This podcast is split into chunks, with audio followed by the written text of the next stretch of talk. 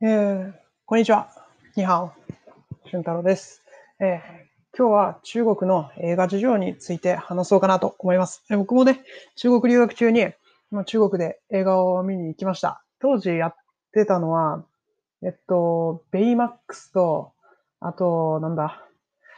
えー、っと、スタンドバイミー、あのドラえもん、うん。帰ってきたドラえもんのやつですね。あの、が当時やってたんで、それを見ました。はい。で、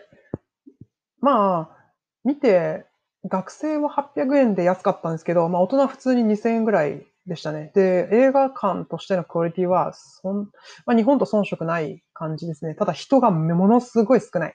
はい。えー、中国の教科書にも書いてあったんですけど、当時僕が勉強していた、えー、中国人で映画に行く人って、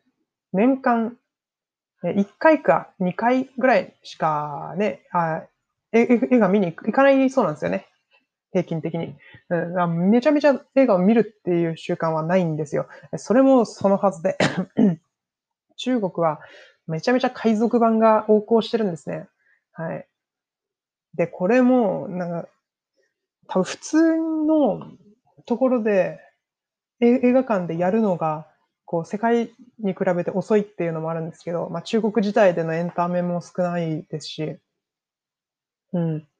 なんていうか、それでいて今ネット社会ですごい、まあみんな、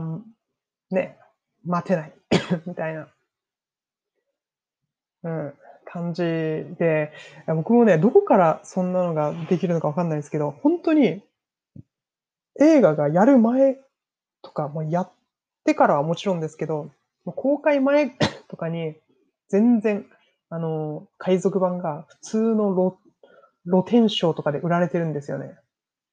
しかも1000円ぐらいで。まあ、2000円で、その、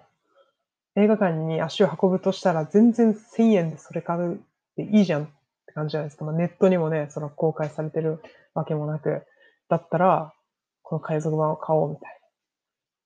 な。で、世の中すごいたくさんそのね、あの、作品があるわけで、そういう映画マニアの人が発掘するのにもすごい最新でお手軽で、うん、いいらしいですね。だから、あんまりそのクリエイターが儲かってないみたいな、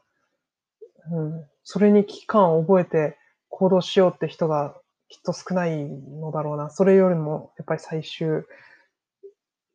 的にはね、この一番最新情報を聞ける、見れるっていうのに重きが置かれてるんじゃないかなってところです。本当にね、この中国の、うん、だってか、1000円ってさっき言いましたけど、うん、なんか最近は1000円になってるみたいなんですけど、僕が留学行った時は、ほんと100円とかで売られてましたね。うん。で、100円で売られてたのを見ても、な普通に字幕とかついてたり、するし、いや、とにかくすごい で、その字幕をつけてるのも、なんか翻訳組みたいな、なんかこう、中国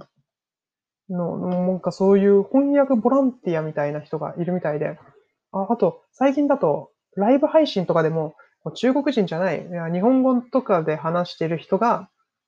配信者が中国で有名になったり人気になるパターンがあるみたいなんですよ。特に VTuber 的な人が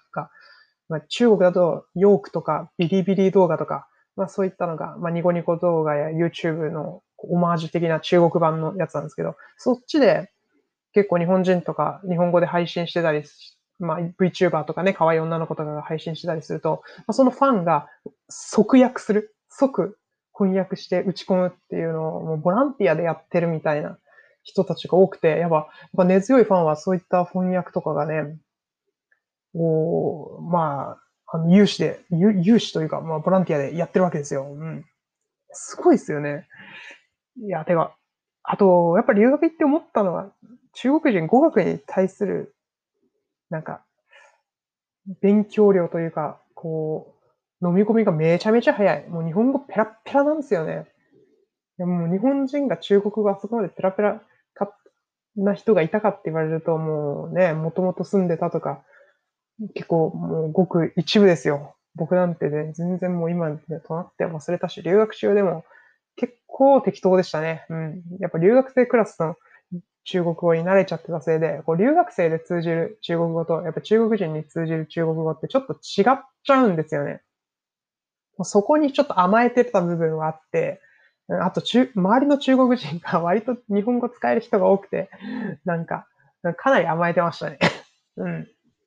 まあ、ストイックにやってた時期も最初3ヶ月はストイックだったんですけど、まあまあまあ、ある程度使えて不便なんないなって思ってからは、だいぶなんかこう、そうですね、好奇心みたいな方、まあ、言語にもともと興味があったわけじゃなかったんで、言語よりも、もともとの旅行だとか、そういった好奇心にちょっと触れちゃったなっていうのはあって、まあそこは反省ですね。うん。まあちょっと話だいぶ逸れちゃったんですけど、まあ中国の映画事情って話でした。はい。よかったら、いいねとかコメントもらえると嬉しいです。それじゃあ。ツイッチ。